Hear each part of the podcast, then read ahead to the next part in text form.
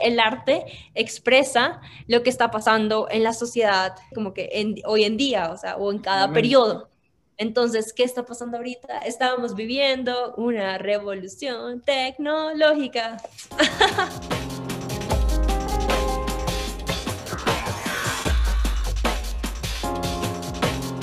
Hola, hoy tuvimos el super gusto de hablar con Fira, una artista colombiana pionera en criptoarte hablamos con Fira sobre el criptoarte precisamente, sobre la historia del arte y la creatividad. Además, nos platicó de Richard Branson, a quien conoció, y de Elon Musk, de Amanda Gorman, y de cómo todos estamos conectados a través de un solo trazo. Bienvenidos a Digitalízate.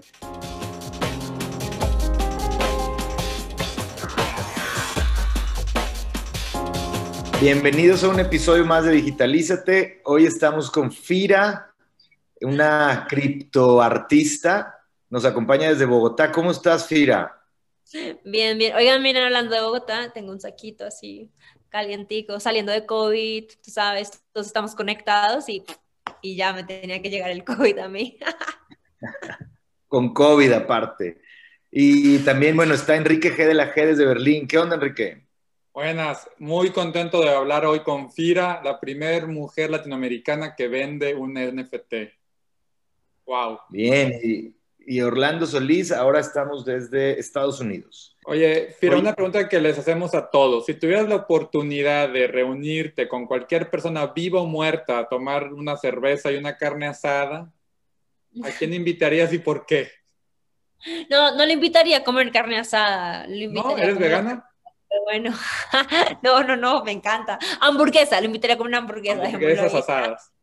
Con, cerveza, eso. miren, los que nos están viendo, pero pueden meterse a mi Instagram, arroba sulfira, tengo un mural atrás. Y tengo a um, Elon Musk, a Yayoi Kusama, a Pablo Picasso, a Richard Branson, que ya tuve la oportunidad de conocerlo hace dos años.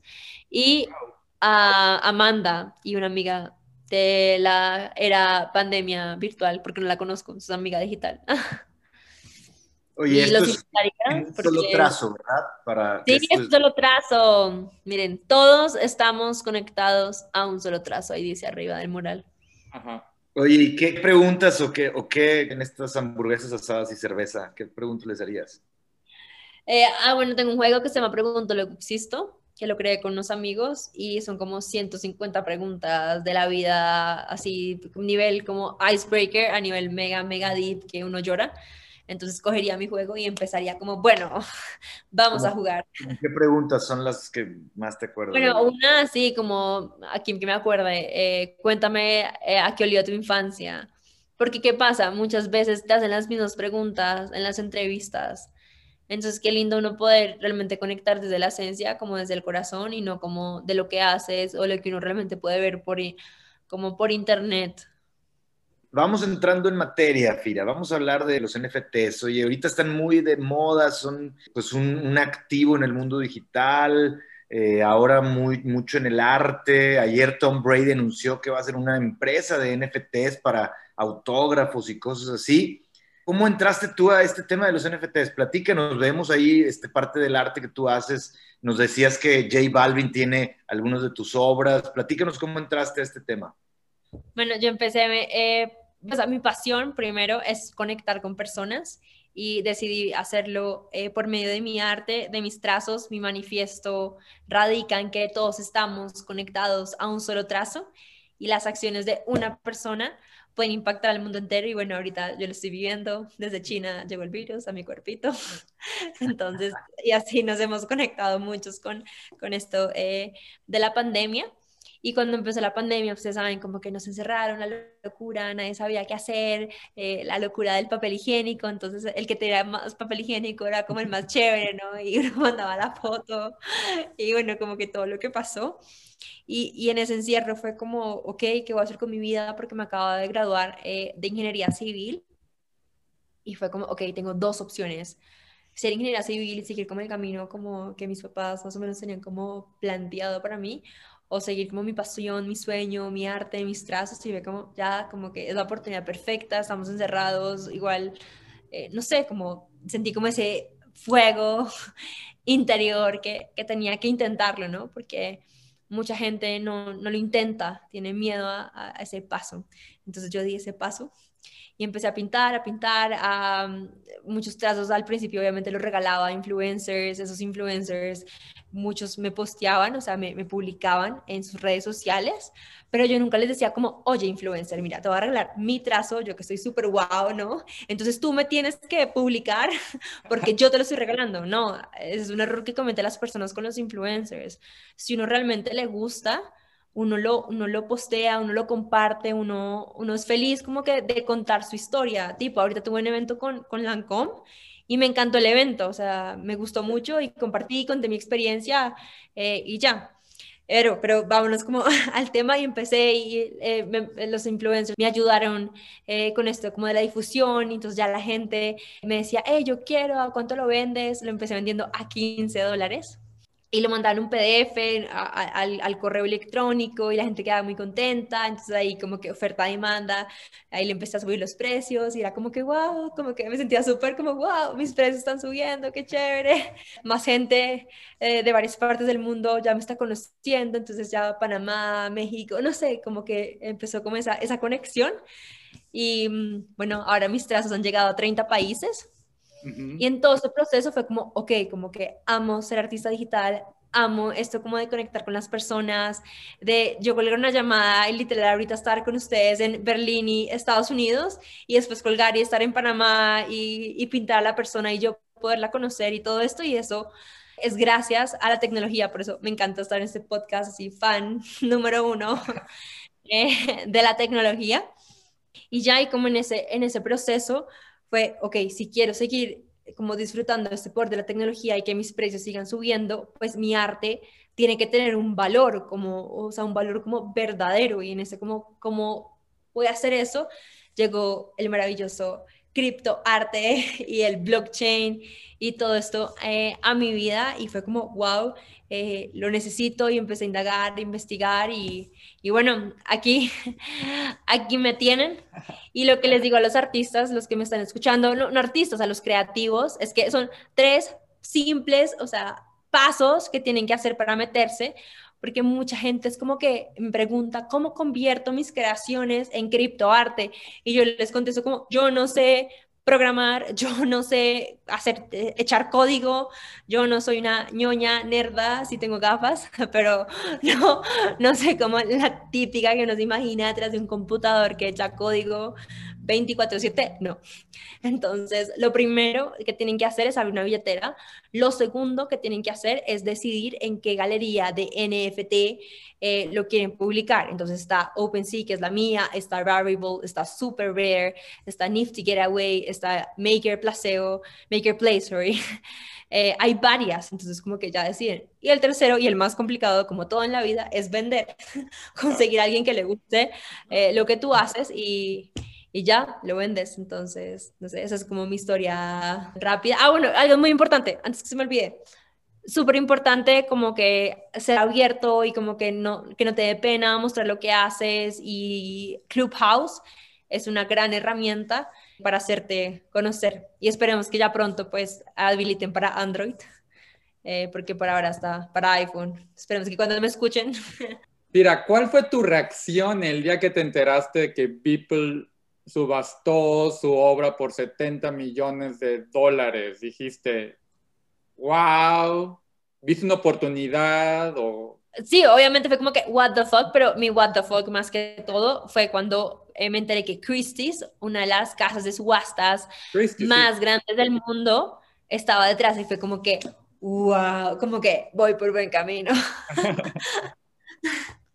Oye, acabas de mencionar Clubhouse y yo estaba hablando, yo organizé con Mario Valle, que fue el que te compró la primera obra en un... Yo no te queremos, Mario. Ah. Sí, organizé una sala sobre México, mexicanos en la diáspora, porque él es mexicano y está en Silicon Valley. Organizamos una sala y al día siguiente me invitaron, me invitó el algoritmo a que me metiera a la sala donde estaban tú y él. Yo no pude conectarme en ese momento y a los 20 minutos me entero por Mario que ya había, te había comprado una obra. ¿Cómo fue? ¿Qué pasó en esa sala que me perdí? Platícanos, Ah. ¿cómo se dio la venta en ese momento? Porque fue una venta histórica, eres la primera mujer latinoamericana que vende, No, no, latinoamericana, no sé, no, no me pongas tan... bueno, de las primeras, digamos. Sí, sí, a las porque después llegan mujeres como que, ah, eres una mentirosa. Bueno, no, ella- no, no, no he revisado los datos con rigor científico, pero si no eres la primera, es una de las primeras. Gracias, gracias, gracias, Enrique. Es, es algo importante. Pero- ¿Qué pasó ahí en Sí, Clubhouse? sí. Divino. Bueno, les cuento. Hay un, una sala que se llama Clubhouse. Hay una sala que se llama Clubhouse, perdón, que se llama Cripto Cositas. La aplicación es, es Clubhouse. Y ahí el, el que la organiza, el, como el líder supremo, es Cristian. Lo amo, Chris, te queremos. Y Cristian es el founder de, de Platzi. Ajá. Y, mm, y nada, siempre las hace los lunes, él ahorita anda en Asia, entonces es súper chévere porque cuando la hacemos él se está levantando, o sea, demasiado firme. Y ya, y como que siempre me metía, pues como que cuando uno entra en este mundo, uno siempre está buscando más gente en, en el flow y que aquí conociendo, conectando y te vas llevando una cosa a la otra. Y ahí estaba yo como que de participante y alguien empieza a hablar de mí, que Fira, que por acá es súper lindo porque la gente ya se sabe mi manifiesto. Pues no todo el mundo, pero, pero no es tan difícil, apréndanselo. Todos estamos conectados a un solo trazo. Ah, y ya. Entonces la gente ya se lo sabe y, y se sabe mi, mi username, o sea, soy Fira. Entonces es súper lindo ver como la misma gente, como es mi embajadora, ¿no? Como hablan por mí, son mi voz a voz y alguien habló de mí la cosa y empezaron a hablar de Fira por aquí, Fira por allá y Mario dijo como, ¿quién es esa Fira? Como que yo, yo quiero tener algo de Fira, yo quiero ser el primer y como comprador de Fira. Y algo que me pasó a mí es que yo hace mucho tenía eso eh, ya en OpenSea, pero no había hecho bulla ni nada porque yo pensé, o sea, OpenSea no me había validado. Ok. Yo estaba OpenSea, para los que no sepan, es una galería, ¿no? Ah, sí, como una galería NFT. Sí. Métanse, open, sí, mar abierto. El caso es que mm, ya y, y, no, no podía y ahí como que eh, le dije como, wow, yo ahí tengo mi drop, pero OpenSea no me, no me ha validado todavía, ¿qué hago? Y ahí Chris dijo, no, como así, Fira? Hoy salió en Twitter que esta vaina explotó y no van a validar gente, entonces como que ya, o sea, ya estás a la venta. Entonces Mario dijo como, hey, pero yo no lo quiero en subasta, ponle un precio fijo. Y yo, ¿cómo así que se pone un precio fijo y que el gas y que la vaina? Y Cristian por detrás de cámaras como, Fira, tranquila, yo te ayudo, como que vamos y yo de una, ¿qué hago? O sea, dejándome guiar 100%. Y ya lo hicimos y de la nada grito en el, en el clubhouse como que, oigan, ya, todo está listo, Mario, ¿me puedes comprar? Y Mario después como que a los 10 min grita como, pues yo grita, no, no grita, pero es que acá le pongo emoción en el podcast. ¡Ah! Como, ya, ya compré, soy el primer comprador de FIRA, de criptoarte, el beso estrellado es 100% mío. Y después llega Clem y dice como, yo quiero el próximo, yo como, ¿what?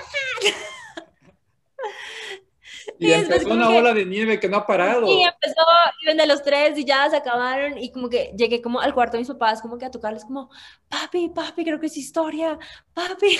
¿no?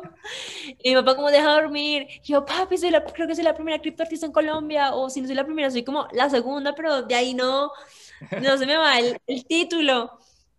Y fue como que, y papá como, deja dormir, como, ¿qué es eso? Como que, no sé, como, ¿qué hablas? Otra generación, ¿no?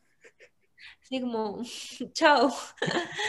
Entonces, y al otro día, oigan, sale el artículo de Forbes y va para allá, como que, ¿qué es esta vaina? ¿Qué es blockchain? ¿Qué es Bitcoin? ¿Qué es Ethereum? ¿Tú, tú qué estás haciendo? Sí, todos lo vimos en Forbes y dijimos, wow. Y, y fue como otra vez tú, o sea, tú en estas, como ahora que, otra, ahora, ahora que me toca defenderte, ¿no? Porque como les conté eh, ahorita que estábamos hablando, que en el colegio vendía dulces, Sí. entonces me dijo como, ahora vendiendo dulces en el colegio y ahorita como criptoarte, o sea, como explícame esto es ilegal o esto no, o sea, como que, pero estás en Forbes, entonces te creo, o sea, no es tan ilegal, como, ¿saben? Mi papá estaba súper como confundido y, oigan, han sido semanas, o sea, desde que pasó eso, pues, pucha, cosas aquí, allá, preparándome también para no decir burradas, eh, también muy honesta con lo que sé, ¿no? Porque no así como yo soy la literal ama, la que se lo sabe todo desde el 2008, no, no. Hay muchas cosas que uno aprende todos los días y bueno, qué lindo que por medio de mi acción, de, de, lo que ha pasado conmigo, varios como, sí, no digo, crea, o sea, artistas, no, creativos, eh, se metan en el cuento y entiendan como la importancia. Y la importancia radica, puedo dar otra vez mi clase de arte, historia del arte, así rápida. y todo empieza eh, con el arte eh, egipcio. Después, como tenemos Grecia, tenemos Roma. ¿A ustedes les gusta el arte o de una 10? Me encanta el arte. Ah, me encanta eso, sí, me gusta. Entonces, tenemos, sí, Grecia, Roma, el medioevo. ¿Qué pasa en el medioevo? Utilizan el arte para educar a las masas, a las personas, porque en esa época no sabían ni leer eh, ni escribir. Renacimiento, hasta el barroco, el rococó, que me encanta, porque está María Antonieta, los amoríos, que eh, eran infieles a las escondidas, así todo, Cupido y la flecha y la cosa. Entonces, los artistas pintaban sobre lo que estaba pasando, no sé, el neoclasicismo, el romanticismo, 1789, la Revolución Francesa, y de que pintaban de esto, o sea, como lo que estaba sucediendo sucediendo. Llega en 1700 el Salón de París y, llegan estos manes así con sombreros largos. Dicen como, ustedes artistas solamente pueden pintar cuatro cosas. Los que no pinten lo que yo les diga, pues de malas. Y llegan impresionismos, o sea, como ya llega el impresionismo, y ahí está Van Gogh, Monet, Manet, bueno, todos estos, y llega el tubo de óleo. ¿Y qué pasa ahí? Pues ya dicen como, ya podemos salir, somos libres, podemos pintar afuera y por eso hay muchos cuadros que varios artistas, eh, o sea, como el mismo como paisaje, está pintado eh, por dos artistas diferentes porque salían los dos junticos eh, a pintar. y a lo que voy con todo esto es que el arte expresa lo que está pasando en la sociedad como que en, hoy en día, o sea, o en cada periodo. Entonces, ¿qué está pasando ahorita? Estábamos viviendo una revolución tecnológica. Entonces, sí, como que me encanta contar esta historia así rápida del arte para que la gente como que entienda que o sea, esto no es un invento, no es un cuento, entonces que le aleguen a la pirámide egipcia, que porque la hicieron y porque, no sé, la gente como rezaba a los dioses todos los días para que saliera el sol y como porque todo estaba organizado en el río Nilo, ¿me entienden? Como que el arte refleja lo que, lo que pasa en la sociedad, entonces a todos los increyentes que me están escuchando, si no me creen pueden googlear, sí, varios periodos como de tiempo, digan como, uy, esa fira de pronto tiene como algo de razón y voy a investigar un poco más el arte de la tecnología. No, buenísima síntesis de, la historia del arte y esa reflexión, o sea, de ahí, del impresionismo, a lo mejor luego llegó pop art y todo. Y, sí, 1960, pop art. ¿Y qué pintó Andy Warhol? Las latas. latas de sopa de tomate. ¿Por qué? Porque estábamos en consumismo en esa época. Claro. Oye, y creo que lo, lo, reflejaste en, tu historia, ¿no? Que dijiste, oye, el, el, la pandemia me empujó a, ser artista. ¿Qué mejor momento para ser artista en lo que sabías hacer y, explorando lo digital que la pandemia? Y, y, muy buena reflexión esa de que está pasando esto. Oye, yo te quiero hacer ahí alguna pregunta. Muy padre la historia que nos estás diciendo y bueno, los NFTs, ya vimos lo de Beeple, los cuadritos que valen 60 millones de dólares. Y te decía lo de Brady, que está, Tom Brady está lanzando una, una empresa. Jack Dorsey, el fundador de Twitter, vendió su primer tweet en 2.9 millones de dólares. Y tú ya vendiste una de las primeras mujeres latinoamericanas, tu trazo, tu, tu estilo. Pero, ¿qué ves hacia adelante? O sea, ¿será como en el arte tradicional que tenga este NFT tuyo o, o el de Beeple? lo revenderá por la oferta y la demanda? ¿O será solo una burbuja, una moda? Y... Esto no es una burbuja, otra vez, con acontecimientos, con hechos. Eh, otra vez repito para que se lo aprendan. El arte refleja lo que está pasando en la sociedad hoy en día y ahorita estamos viviendo, estamos pasando, aparte, todos, o sea, lo que más me, me, como me impresiona es que todos estamos viviendo la pandemia. Oigan, yo llevo un año encerrada en mi casa y llegó el COVID, no sé, en un domicilio o en algo, o sea, llegó, o sea, entró a mi casa, no es que yo andaba, bueno, estaban en la calle, el caso de todo eso es como que ahorita cada uno está viendo como el COVID a su manera, la pandemia a su manera, hemos llorado, hemos reído, nos hemos como que desesperado estar encerrados y bueno, todo lo que está pasando, ¿no?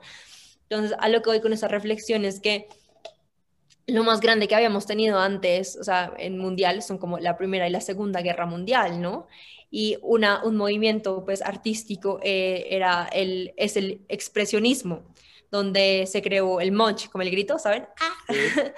como cuatro versiones de este, pero lo que les comentaba, máximo cuántos países participaron ahí, 10, sí, una burrada, 15, digamos, máximo. No participaron los 194 países que hay ahorita en el mundo. Entonces, Sí, por eso como que no es una burbuja, creo fielmente en lo que está pasando y más que todos los estamos viendo primero. Eh, y segundo, creo mucho en el metaverso, en las gafas de realidad virtual, o sea, en la realidad virtual, los eventos que vienen utilizando esta nueva tecnología. Yo las, yo las tengo, las compré y, oigan, es una vaina loca. O sea, la primera vez que yo entré, yo me sentía en Disney, Universal, o sea, le quedo en pañales, más o menos. Ya para que ir a Disney, ya me pongo las gafas y ya me siento, me siento en todas las atracciones, tipo Harry Potter, más o menos. Entonces, yo que, yo que me imagino como fiesta en la casa de Fira y después el, el, el after va en la casa de Orlando y todos en las, como en las, en las casas virtuales, digitales, con la obra pegada, así como en las paredes eh, de los artistas. Y o sea, es como que creo que cuando ya empieza a pasar eso, la gente ya va a querer tener como, sí, su casa y que sus muebles y su gusto y, y su todo, porque puedes invitar a un montón de gente a estar como en ese espacio virtual. 100% eso es lo que viene y también me di cuenta que viene porque cuando entré en las gafas, me acuerdo, nunca se me va a olvidar, la primera aplicación que entré fue Netflix. Oigan, yo era como, ¿qué es esta vaina, o sea, me senté en un sillón rojo, ¿no? El televisor gigante, después volteé, veían cuadros, o sea, cuadros decorando como el espacio y después como la ventana y estaba, eh, era como, era, era, como en la nieve, ¿no? Entonces como que toda la villa navideña y caía la nieve y después yo me volteaba atrás y como, wow, acá hay cuadros, como que yo no lo creía, como que estaba viendo como cuadros, como decoración, como todo esto, ¿no? En la, en la mesa, me acuerdo, hay como revistas y yo, wow, obviamente no las puedes leer, pero va a llegar un punto que tú speeches y la puedas, la puedas abrir, con, sí, como súper fácil. Entonces, nada, en próximos, no sé, años, fiesta en la casa de Fira del metaverso, todos invitados. y así va a ser, o sea, lo juro, como que así va a ser. Y cada día como interactúo más en el metaverso, pinto en Teal Brush, eh, o sea, pinto en el metaverso, también con unos amigos nos conectamos y podemos hablar, o sea, como que hablas y te contesta. Y, y cada día el, ¿cómo se llama? El muñequito, tiene un nombre, el avatar, yo el muñequito, el avatar, cada día es mucho más real, mucho. Y también me metí en una cosa de la NASA y de la nada me sentí en un cohete y volteé y me asusté horrible porque tenía un astronauta al lado y yo estaba yendo como a la luna, ¿no? Entonces fue como que, wow, o sea, y es como tan real, o sea, cada día es tan, tan real. Y le pregunté a mi amigo que es experto en realidad virtual, yo le decía, ¿qué es esta vaina? O sea, man me asustó porque, o sea, tenía tamaño igual, o sea, real, mega real. Y me decía, en Estados Unidos hay ya unas partes como que te escanean y quedas igualita, literal, con la misma peca, lunar, tamaño, dedos, todo. Entonces... y en ese metaverso, una obra... tener una obra mía, Orlando, en ese claro, metaverso. Claro, eso es a lo que iba. Una obra de arte, ahí sí, nadie la puede tener más que en ese metaverso y la gente va a querer estar ahí para verla más. Obvio. Ajá. Bien. Mis hijos juegan mucho Fortnite y para ellos han tenido más experiencias eh, virtuales que reales masivas, ¿no? En este último año. Presentámelos, presentámelos, yo me les uno al parche. Oye, ¿qué pasa cuando generas un NFT con el, con el archivo que era original? ¿Porque se queda en tu computadora o lo pierdes o, o qué sucede? ¿Cómo es? ¿Cómo así? No, pues yo el beso ya lo tengo en mi computador, pero yo creo que lo más como sano, o sea, aquí pensándolo, nunca, nunca lo había pensado, era como uno eliminarlo, no sé, la verdad no lo, sí, porque no lo había pensado, pero igual realmente como que solamente hay un original y es el que tiene Mario en este momento, por eso es el NFT. Eh, ¿Qué pasa? El NFT es una huella digital, lo voy a decir en mis palabras, ¿no? Experiencia de calle. Entonces, para mí como artista, eh, el NFT es una huella digital que te va a quedar, eh, que utiliza la tecnología blockchain y siempre hago mis tres T, entonces tiene tres Ts. La primera T es trazabilidad, la segunda T es transparencia y la tercera T es transferencia de valor. Entonces, eso hace como tan único y esa tecnología como que me enamora. ¿Cómo ves, eh, hablando de NFTs, del arte, criptoarte, Latinoamérica? O sea, eh, ¿dónde estamos? ¿Qué sigue? ¿Qué está pasando en este mundo del criptoarte en Latinoamérica? Bueno, el problema que tenemos es que solamente aproximadamente, ¿no? El 50% habla eh, inglés bien y el otro 50 pues no, no tan bien y toca tener pues un nivel para, sí, como entender la Biblia de los NFT que solamente están en español, perdón, en inglés y subir tu, tu, sí, tu arte a estas galerías, o sea, todo está en inglés. Pero ¿qué pasa? Como somos latinoamericanos, somos unidos y todos queremos una Latinoamérica unida, un grupo pues de amigos estamos pensando en traducir esa Biblia de NFTs a español también queremos pues como que crear como esa comunidad, como, sí, como que unidos somos más fuertes y, y que como que el inglés no sea una barrera, sino como, hey, nosotros podemos, como así, aquí estamos en español y eh, tratar de que una de esas galerías como que sea más amigable a los que no hablan inglés. Bueno, eso es una cosa. Lo segundo es que muy poca gente, pues no, si lo relacionamos, con Estados Unidos, Europa, Asia, tiene eh, o sea, entiende de blockchain, tiene Bitcoin desde hace mucho y está como en este movimiento eh, cripto. Entonces, ¿qué pasa? Uno como artista o creador latinoamericano, pues el, las personas que, que uno le va a vender van a ser reducidas si lo comparamos con todos los compradores que hay eh, afuera. Entonces hay dos opciones, educar a las personas latinoamericanas de todo este movimiento y que te compren, o la segunda es abrir mercado internacional. Entonces son como esos dos retos.